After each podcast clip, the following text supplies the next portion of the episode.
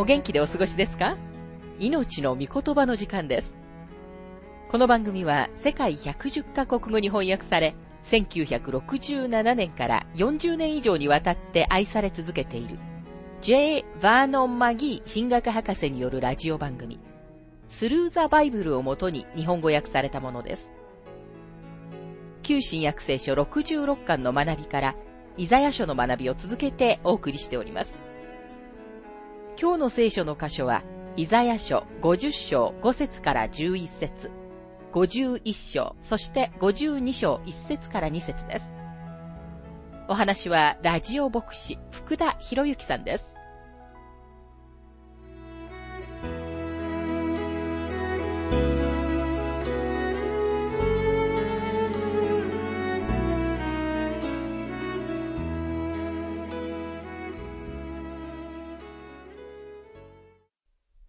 イザヤ書50章の学びをしていますが、50章の5節神である主は私の耳を開かれた。私は逆らわず、後ろに退きもせず。この箇所についてマギー博士は次のように述べています。この説は十字架刑に対する主の本当の従順を語っています。出エジプト記の21章の1節から6節の中に、しもべがいつまでもその主人に仕えたいときは、彼の主人は彼の耳に霧で穴を開けたと書かれています。出エジプト記21章の6節その主人は彼を神のもとに連れて行き、とまたは戸口の柱のところに連れて行き、彼の耳を霧で差し通さなければならない。彼はいつまでも主人に仕えることができる。彼はその後、そこに特別なイヤリングをつけることができたと思います。そのイヤリングは、彼が生涯、自分の主人の奴隷であることを示しました。彼が永遠に奴隷になることには二重の意味がありました。第一に彼は自分の主人を愛していました。そして第二に彼は女奴隷と結婚したので、彼女を置いて主人の元を去ることを拒否したのです。これがどのように主イエスに適用されたかお分かりでしょうか？この習慣を指して、詩編記者は次のように述べています。詩編40編の6節あなたは私の耳を開いてくださいました。これがどのようにヘブル人への手紙10章の5節に引用されているかを見てみたいと思います。ヘブル人への手紙10章の5節ですからキリストはこの世界に来てこう言われるのです。あなたは生贄や捧げ物を望まないで私のために体を作ってくださいました。詩篇にはあなたは私の耳を開いてくださいましたとあり、ヘブル人への手紙にはあなたは私のために体を作ってくださいましたと書かれています。主イエスがこの地上に来られて十字架にかかられた時、主の耳は開かれたり、掘られたりはしませんでした。主は体を与えられ、その体が十字架に釘付けにされました。主は釘跡のある栄光の体を持って天に帰られました。主は霧で耳に穴を開けられる以上のことをされました。主はご自分の体を十字架にかけられるためにお与えになりました。なんなら主は私たちを愛され、私たちなしでは天に帰られるようなことはされないからです。イザヤ書50章の6節打つ者に私の背中を任せ、髭を抜く者に私の方を任せ、侮辱されても、椿をかけられても、私の顔を隠さなかった。この説はイエス様が逮捕された時に文字通りに成就しました。マタイ、マルコとヨハネは三人とも主が椿をかけられ、鞭打たれ、殴られ、打ちのめされたという事実を記録しています。これは私たちが考えたくない主イエスの受難の一つですが、でも文字通りに成就したのです。イザヤ書50章の10節あなた方のうち誰が主を恐れ、そのしもべの声に聞き従うのか、暗闇の中を歩き、光を持たない者は、主の皆に信頼し、自分の神により頼め。聖霊は私たちに神様のしもべである救い主イエス・キリストを信頼し、そのうちに行こうようにという慰めの言葉を語られます。しかしまた聖霊は、ここから振り返って警告の言葉をお与えになります。11節見よあなた方は皆、火を灯し、燃えさしを身に帯びている。あなた方は自分たちの火の明かりを持ち、火をつけた燃えさしを持って歩くがよい。このことは私の手によってあなた方に起こり、あなた方は苦しみのうちに伏し倒れる。まず第一に、これは精霊が彼らに嘆願され、彼らを追い求められる言葉です。その後精霊は、世の光であられるお方を拒否している人々に対して警告されます。私たちは主イエスの光の中を歩む必要があります。主は世の光です。もし私たちが世の光である主を拒否するのなら、私たちは一般的に地上で自分自身の小さな火の光の中を歩みます。しかし精霊は警告をされます。あなたはそのあなたの小さな火のそばに悲しみのうちに伏し倒れるというのです。つまり、あなたは永遠に失われるということです。さて、イザヤ書51章の丸みに入りますが、ちょうど神様が、教会とあなたのために将来の目的を持っておられるように、神様にはイスラエルの国に対する将来の目的があるのだということを実感せずに、この書を読むことはできません。神様は国としてのイスラエルが恒久的に脇に置かれたので、神様がイスラエルに語られるときは、教会のことを意味している。という見解を私たちに持ってほしくないと願っておられます。神様がイスラエルと言われるとき、神様はイスラエルを意味しておられるのです。もし神様がイスラエルの代わりに教会のことを意味しておられるのなら、どこか途中で神様はこのように言われたはずです。私がイスラエルというとき、教会のことを意味している。ということをあなた方が理解することを望んでいる。でもそんなことは言っておられません。神様はイスラエルのことを意味しておられることをとてもはっきりと示されています。イスラエルがとても小さな始まりに根付いた過去を持っているように、今日彼らは小さく脇に置かれています。でもこれは神様が彼らを見捨てられたという意味ではありません。このことを説明するのに駅に出入りする記者を使って説明することができます。神様は世界中を通して二重のプログラムを動かしておられます。その一つは次の言葉の中に表現されています。詩編二編の六節しかし私は私の王を立てた。私の聖なる山、シオンに。この記者は後になってからやってくるのですが、今は待機線に入れてあります。そして本線の方では、ヘブル人への手紙2章の10節にあるように、神が多くの子たちを栄光に導くのです。これは信者、あるいは教会を指しています。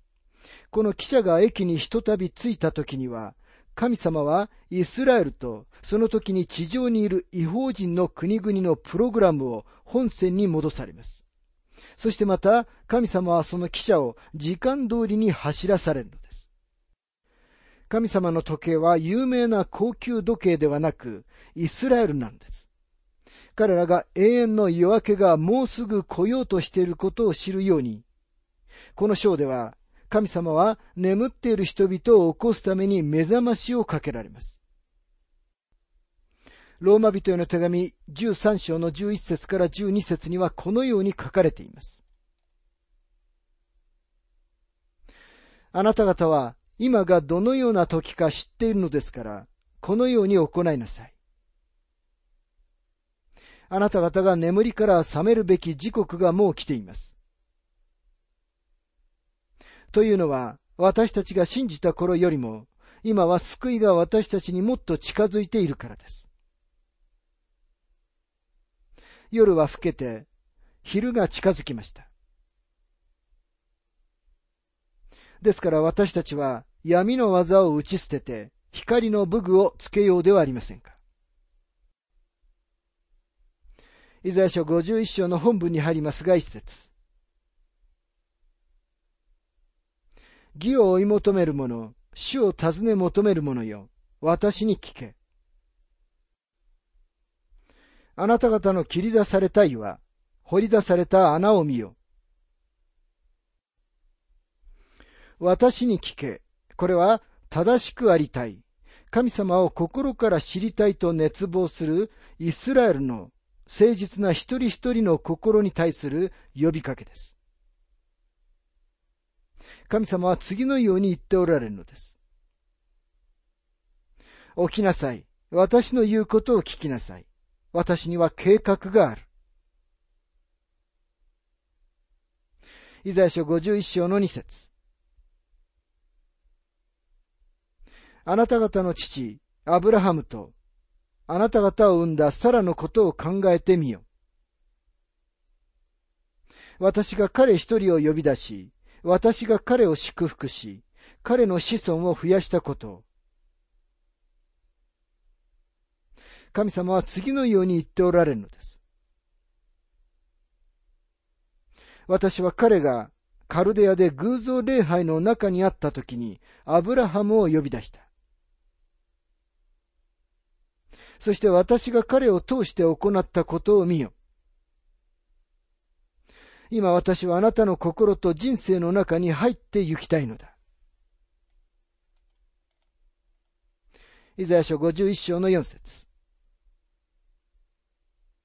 私の民よ、私に心を止めよ。私の国民よ、私に耳を傾けよ。教えは私からで、私は私の講義を定め、国々の民の光とする。私の国民よとは、イスラエルのことです。これは彼らのための輝かしい祝福の約束です。五節私の義は近い。私の救いはすでに出ている。私の腕は国々の民を裁く。島々は私を待ち望み、私の腕により頼む。ここには、私の義は近いと書かれていますが、私の義とはキリストのことです。主は私たちのために義となられたのです。また、島々とは人類が住んでいる大陸のことです。神様は私は彼らのために送り出す救いを持っていると言われます。また私の腕により頼むとは、イザヤ書53章に見られるように、神様の腕、つまり神様の救いです。イザヤ書53章の一節にはこのように書かれています。私たちの聞いたことを誰が信じたか、主の身腕は誰に現れたのか。神様はそのキリストのうちにある贖いの腕が失われた世界に明らかになることを望んでおられます。だからこそ神様はこの腕が将来イスラエルを救い出すのだというメッセージを送り出しておられるのです。イザヤ書51章の11節主にあがなわれた者たちは帰ってくる。彼らは喜び歌いながらシオンに入り、その頭には常しえの喜びをいただく。楽しみと喜びがついてき、悲しみと嘆きとは逃げ去る。エルサレムにあるシオンは地上の地理的な場所です。神様がここで言っておられることがそのままその言葉の意味であることを理解する必要があります。14節から15節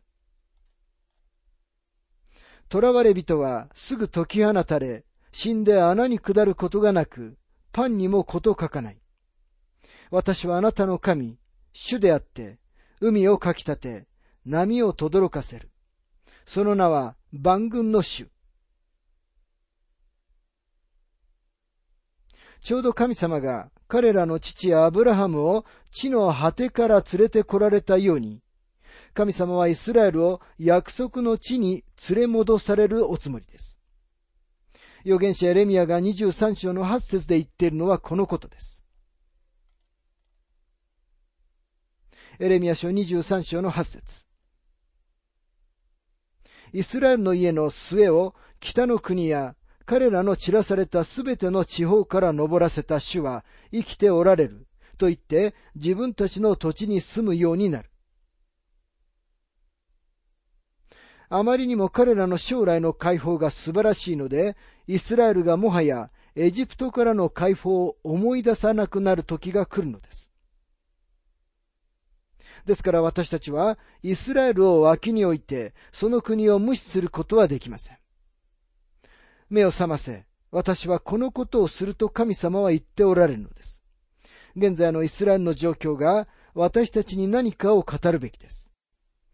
神様はまだ目を覚ませと私たちに命じておられます。17節覚めよ覚めよ、立ち上がれ、エルサレム。あなたは主の手から憤りの杯を飲み、よろめかす大杯を飲み干した。今日のエルサレムを見るだけで十分です。エルサレムは混乱の中にある町です。エルサレムはダビデが好んだ場所であり、同時にこの地は神様が好まれた場所でもありますが、今はそこには絶えず混乱と紛争があります。しかし神様はいつかエルサレムを美しい場所にされ、いつかご自分の民をそこに連れて来られます。神様は、目覚めよ、エルサレム、私はお前を偉大な町にしようと言っておられます。22節あなたの主、ご自分の民を弁護するあなたの神主は、こう仰せられる。見よ、私はあなたの手からよろめかす杯を取り上げた。あなたは私の憤りの大杯をもう二度と飲むことはない。彼らがキリストを拒絶したゆえに、神様は彼らの唇に怒りの杯を押し付けて来られましたが、神様がその杯を取り除かれる日が来ようとしています。神様が裁きを取り去り、彼らを祝福されるその日が来るのです。ですから神様は、イスラエルの国を見捨てられたということはできません。神様は必ず勝利を収められます。神様がここで言っておられるのはそのことです。23節私はこれをあなたを悩ます者たちの手に渡す。彼らはかつてあなたに、ひれ伏せ、我々は乗り越えていこうと言ったので、あなたは背中を地面のようにし、また歩道のようにして、彼らが乗り越えていくのに任せた。イスラエルの敵たちは神様の裁きを逃れることはありません。これまでかつて反ユダヤ主義を取り入れたすべての国は滅びました。エジプト、ペルシャ、ローマ、スペイン、そしてドイツです。今の時点では特定の予言が成就してはいませんが、神様がまだイスラエルを選んでおられること、そして中近東の出来事が私たちが世の終わりに近づいていることを示していることによって、この章は今日の信者の警告となるべき箇所です。さて、イザヤ書52章の学びに入りますが、イザヤ書を学んでいくにつれ、私たちはその背後にエホバのしもべなる方を見てきました。そして今、53章に近づいてきてはっきりとエホバのしもべなる方は他ならぬ主イエス・キリストであることがわかります。一つ前の目覚まし時計の章では、覚めよ覚めよと目覚ましがなりました。そして今、もう一度この章で目覚ましがなります。イザヤ書52章の一節。覚めよ覚めよ。力をまとえ。シオン、あなたの美しい衣を着よ。聖なる都エルサレム。無活霊の汚れたものが、もうあなたの中に入ってくることはない。神様がシオンよと言われるとき、神様はイスラエルの地の地理的な場所であるシオンを意味しておられるのです。実際シオンはエルサレムの町の高いところにあります。シオンはダビデが好んだ場所でした。祝福がエルサレムの上に注がれ、この町はもう魅力のない場所ではなくなります。実際エルサレムの町はそんなに美しくはありません。それでも神様の御言葉には、エルサレムはその位置のゆえに美しいと書かれています。ですからエルサレムが美しいというのは神様の見解なのです。ですからエルサレムの位置が美しいということは神様に同意しますが、町自体は美しくありません。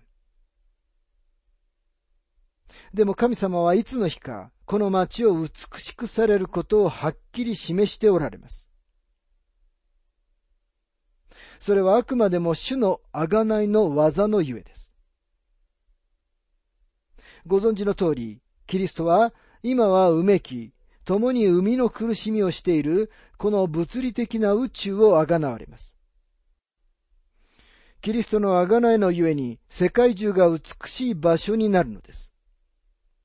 主は私たちの体をあがなわれます。私たちは新しい体をいただき、このことが起こるときには、すべての被造物があがなわれるのです。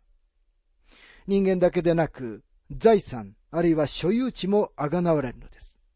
これがキリストのあがないの説明として、神様がモーセの立法の中で許可されたあがないの型なのです。イザヤ書52章の2節塵を払い落として立ち上がり、元の座につけ、エルサレム、あなたの首から枷を振りほどけ、補修のシオンの娘よ。今日アラブ人がエルサレムにいます。すべての聖なる場所は教会で覆われています。ロシア正教、ギリシャ正教、ローマカトリック、ルーテル派、そして Church of All Nations などの教会です。そこら中が教会だらけです。ですからエルサレムは宗教から解放される必要があります。罪から、そしてエルサレムにある程度の低い文明から解放される必要があります。解放はいつの日か必ずやってきます。それは千年王国の間に来るのです。2500年の間、この町は捕虜となり、違法人に踏みにじられてきましたが、奴隷の枷が取り除かれる日が来ようとしているのです。